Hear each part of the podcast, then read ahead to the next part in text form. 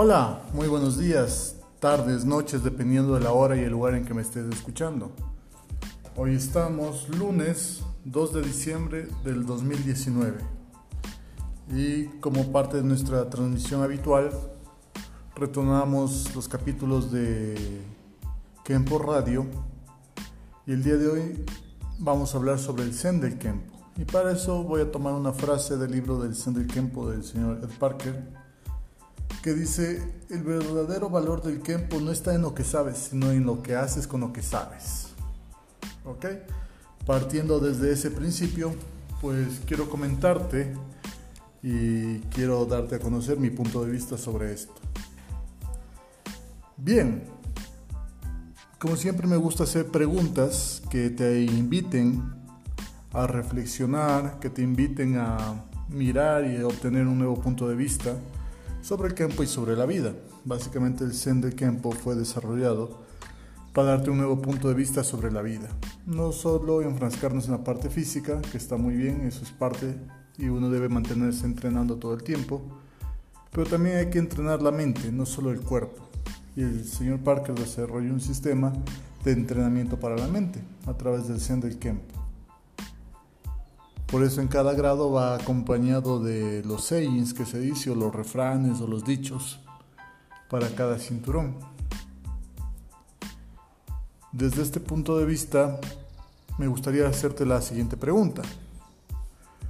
¿Tú podrías ser capaz de decir, yo soy el Kempo?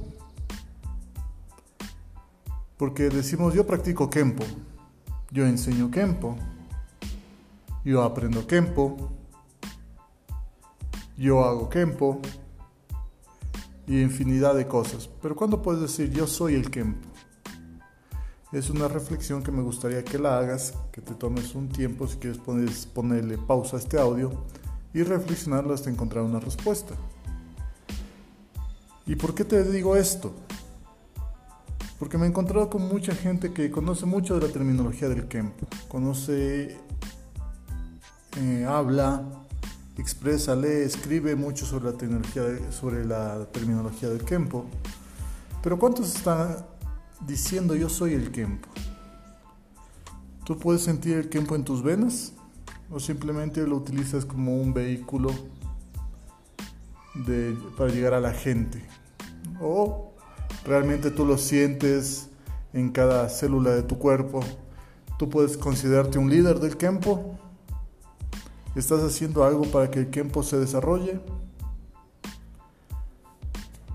¿Ves? Eh, con la frase que te había dicho del señor Parker de el verdadero valor del Kempo está en no está en lo que haces, sino... Perdón.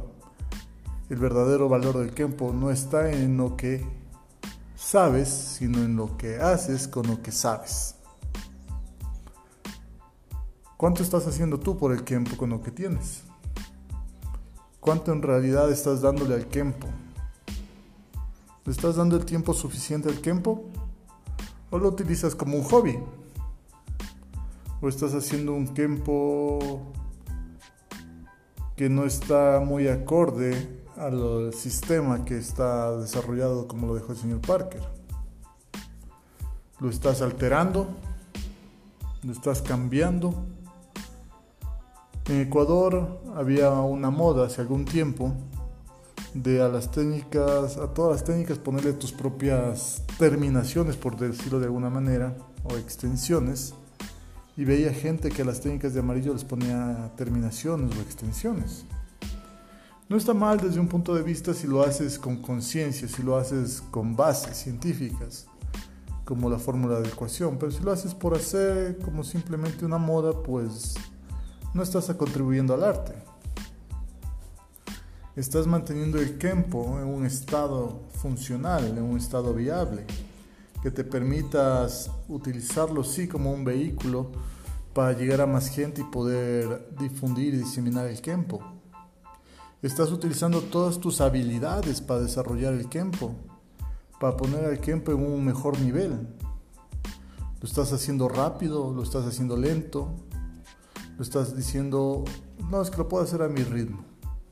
A mí no me gusta que me presione, yo voy a mi ritmo. ¿No estás recibiendo las suficientes recompensas del Kempo? ¿Te estás relajando mucho al enseñarlo? ¿No estás reforzando la fuerza del Kempo? Bueno, te dejo estas inquietudes para que tú puedas analizar desde tu propio punto de vista y obtener las respuestas. Como siempre, mi propósito es brindarte nuevas y posiblemente mejores ideas con las cuales pensar y poder actuar para que tu progreso en el tiempo sea más dinámico, sea más rápido. Y para concluir el audio del día de hoy me gustaría hacerte una gran reflexión. ¿Tú te has visualizado, te has visto, has pensado o has considerado la idea de ser un gran máster? Bueno, déjame saber tu respuesta.